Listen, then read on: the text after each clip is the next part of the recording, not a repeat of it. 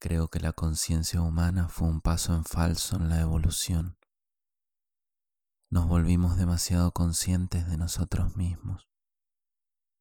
La naturaleza creó un aspecto de ella separado de ella misma. Somos criaturas que no deberían existir por ley natural. Somos cosas que trabajan bajo la ilusión de tener un ser propio. Esta acumulación de experiencias sensoriales y sentimientos programada con la total seguridad de que somos alguien, cuando de hecho nadie es nadie. Creo que lo honorable para las especies es denegar nuestra programación, dejar de reproducirnos caminar de la mano hacia la extinción, una última noche, hermanas y hermanos, excluyéndonos voluntariamente de un contrato injusto. Así habla Rustin fucking Cole. ¿Quién es Rustin Cole?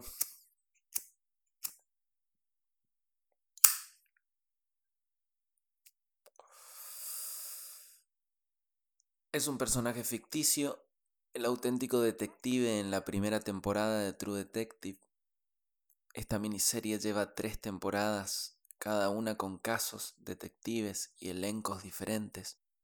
La primera temporada, que es una obra maestra aparte, cuenta con dos detectives, el hombre aceptado, que es Marty Hart, y el hombre no aceptado, que es Russ Cole. La construcción de la amistad entre los dos detectives da para varios volúmenes y con solo la primera temporada de True Detective se puede escribir una biblioteca. Yo me animo a hablar unos minutos sobre Russ Cole como el verdadero detective, más que nada citándolo, y para ustedes oyentes invisibles la consigna general y específica es pirateenla o paguen HBO o como mierda sea, pero mírense la primera temporada de True Detective y mírensela bien, cabrones, y aprendan de un maestro inventado que la historia es, fue y será solamente una. Luz versus oscuridad.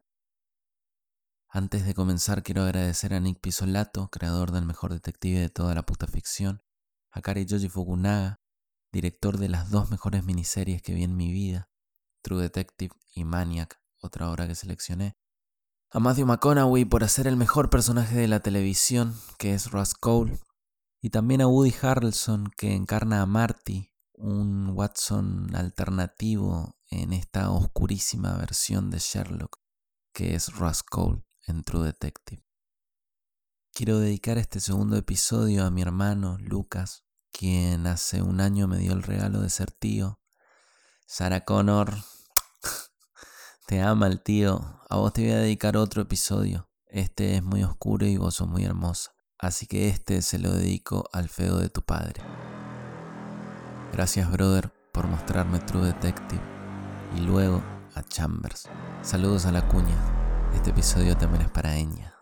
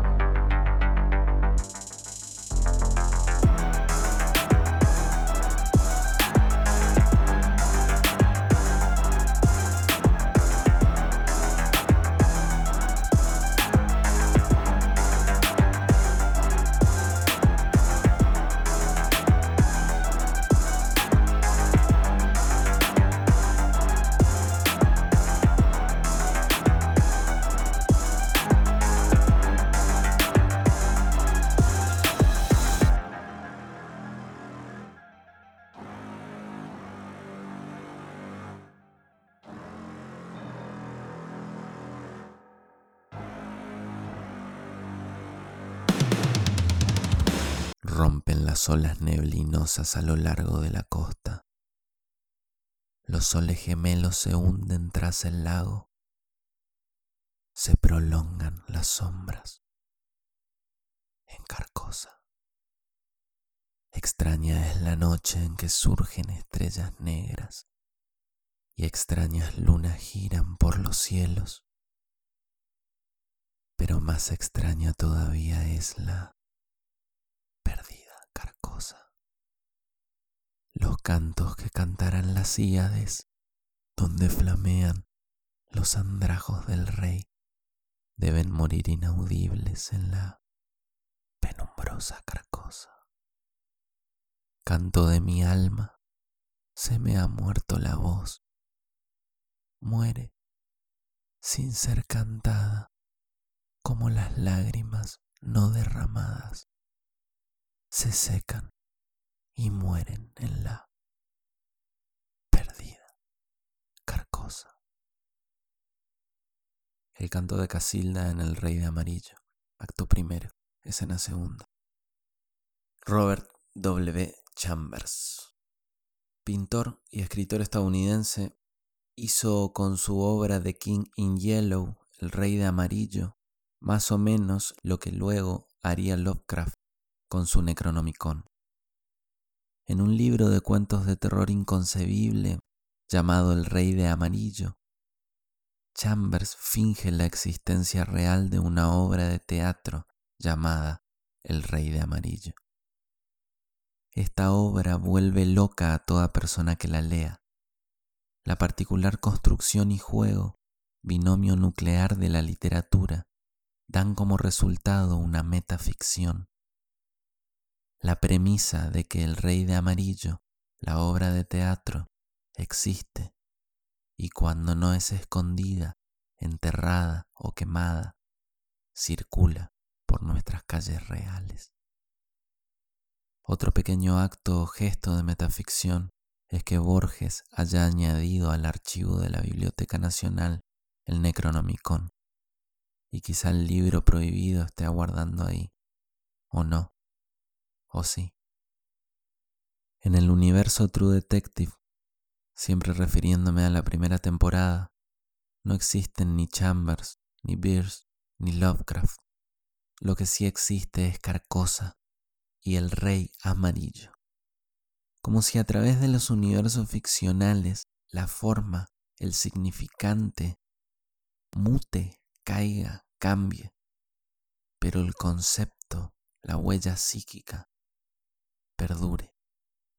The King in Yellow, la personificación de un terror tan incontrolable como incomprendido, para que se imaginen el puto ancestro de los Dementors en harapos de color pus dorado, eso derivó en The Yellow King y es a ese a quien nuestros detectives deben atrapar. A medida que lo hace entrar al reino de Carcosa, el rey de amarillo le dice a Rust, su persecutor, ¿sabes lo que me hicieron? Lo que voy a hacerles a toda hija e hijo del hombre. Sí, el mal se va tejiendo por herencia hasta formarse una red ancestral imparable. Esta red genera al mundo seres cuyo alimento espiritual es la corrupción, el dolor y la muerte. Y si bien es incapaz de generar héroes, esta red le brinda al mundo como contrapartida los mejores antihéroes. Y estos operan en el mundo solos o bien acompañados Quiero brindar por mi columnista que banca incondicionalmente mi poco o nulo profesionalismo y presentarlo, oyentes invisibles, el amigo Matt. Hoy para musicalizar este trágico episodio, les traigo nada más y nada menos que la sonata para violín en sol menor, más conocida como el Trino del Diablo o la Sonata del Diablo, esta misma es una sonata para violín compuesta por Giuseppe Tartini y es famosa por el virtuosismo que exige del intérprete. La historia detrás del Trino del Diablo inicia con un sueño. Tartini supuestamente le cuenta al astrónomo francés Jérôme Lalande que soñó que el diablo se le aparecía pidiéndole ser su sirviente, siendo un sueño que tuvo mientras permanecía oculto en el convento al resguardo del obispo. Tartini, viendo que el diablo era tan bueno en todo, lo desafió a tocar una melodía romántica para él con su violín, creyendo así poder humillar a su sirviente. Entonces Tartini le entregó al diablo su violín para probar sus habilidades. El diablo inmediatamente comenzó a tocar con tanto virtuosismo que Tartini sintió que le quitaron la respiración, hecho que según relata lo obligó a despertar. Es el propio Tartini quien en el libro de Lalande, Viaje de un francés en Italia, cuenta la historia completa, la cual dice algo así. Una noche, en el año 1713, soñé que había hecho un pacto con el diablo a cambio de mi alma. Todo salió como yo deseaba. Mi nuevo sirviente anticipó todos mis deseos. Entre otras cosas, le di mi violín para ver si podía tocar. Cuán grande fue mi asombro al oír una sonata tan maravillosa y tan hermosa, interpretada con tanto arte e inteligencia, como nunca había pensado ni en mis más intrépidos sueños. Me sentí extasiado, transportado, encantado. Mi respiración falló y desperté. Inmediatamente tomé mi violín con el fin de retener al menos una parte la impresión de mi sueño. En vano, la música que yo en ese momento compuse es sin duda la mejor que he escrito. Y todavía la llamo el trino del diablo, pero la diferencia entre ella y aquella que me conmovió es tan grande que habría destruido mi instrumento y habría dicho adiós a la música para siempre si hubiera tenido que vivir sin el goce que me ofrece.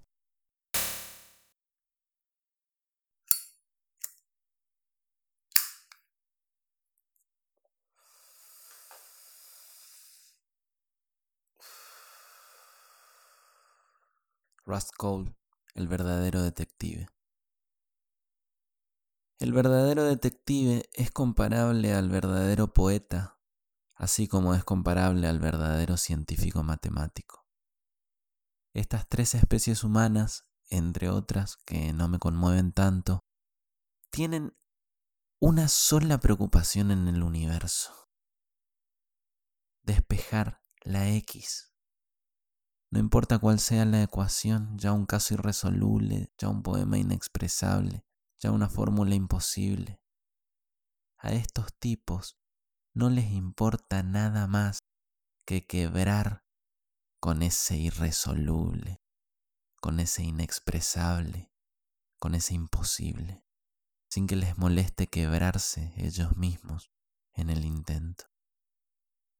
Es un dolor el que llena los anchos pizarrones del verdadero hombre de ciencia. Es un dolor el que llena los altos cuadernos de los auténticos poetas. Es un dolor el que llena de fotos de gente muerta las paredes del True Detective. Esta especie de hombre, me refiero a las que llevan el adjetivo verdadero, auténtico, true, escasea.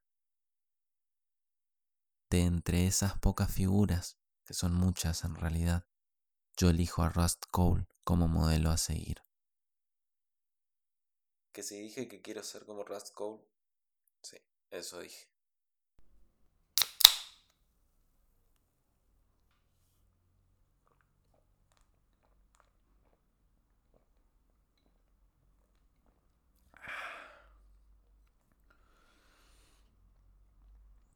Dicho todo esto, paso a citar a mi ídolo, Gracias por escuchar.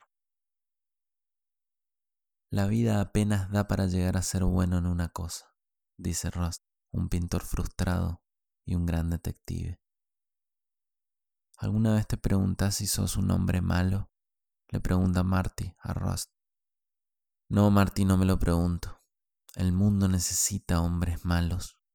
Nosotros evitamos que los otros hombres malos entren por la puerta. Salud por Rascón.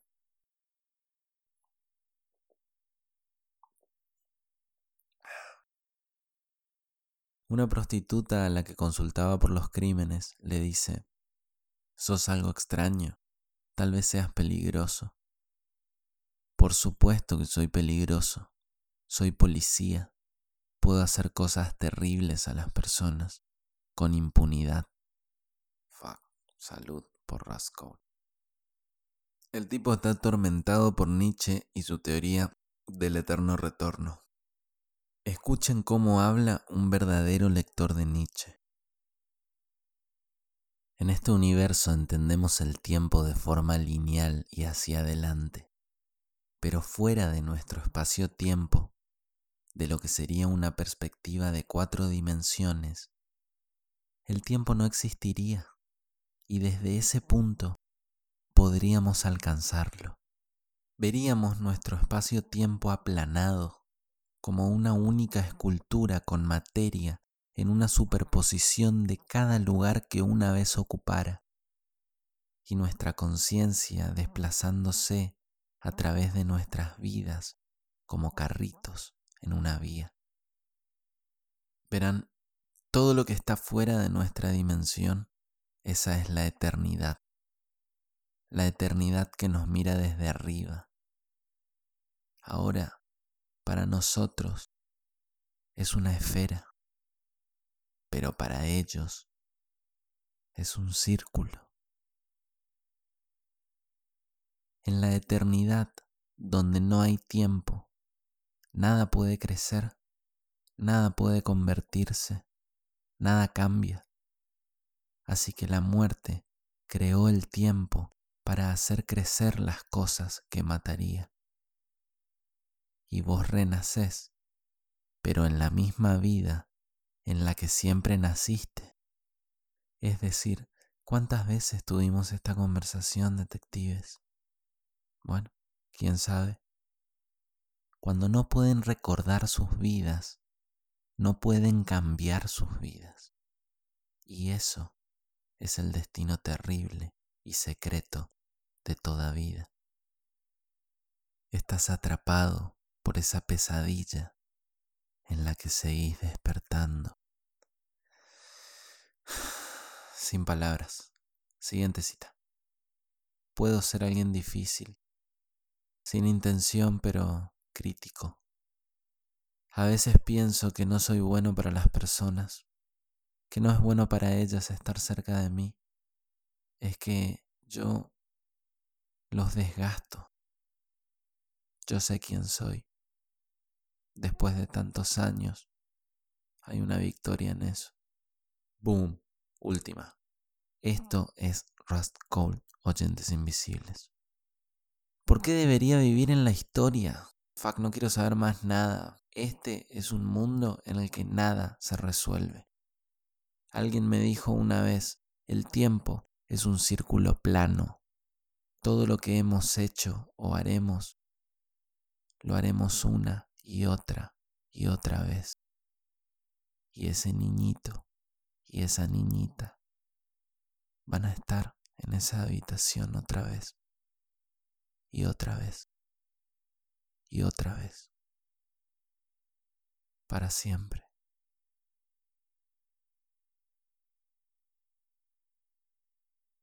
Y al final puede estar todo mal en el mundo y casi todo puede ser un asco, casi todo puede ser una farsa, algo inventado, manipulado. ¿O acaso simplemente esto es una jungla y la moral es una joda y todos podemos aceptar eso, consciente o inconscientemente? Y quejarte al respecto es de imbécil y hablar de ello es de locos, de enfermos mentales. Y hasta eso podemos aceptar tan tranquilamente. Pero...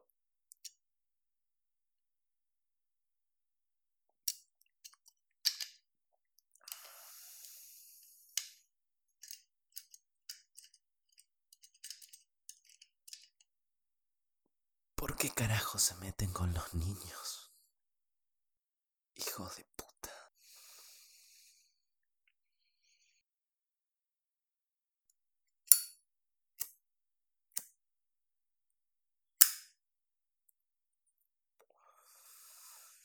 Como dice Rascal al renunciar a la policía.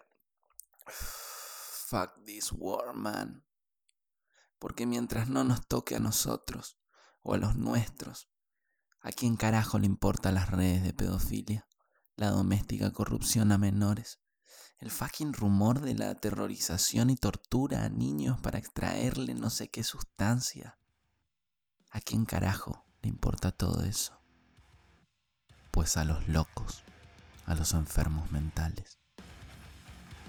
El mal existe y somos nosotros, la gente grande, las personas adultas, los ciudadanos cuerdos. Esto fue el segundo episodio de 20 último. Oyentes invisibles, si es que tanto bien hacen, no dejen de respirar.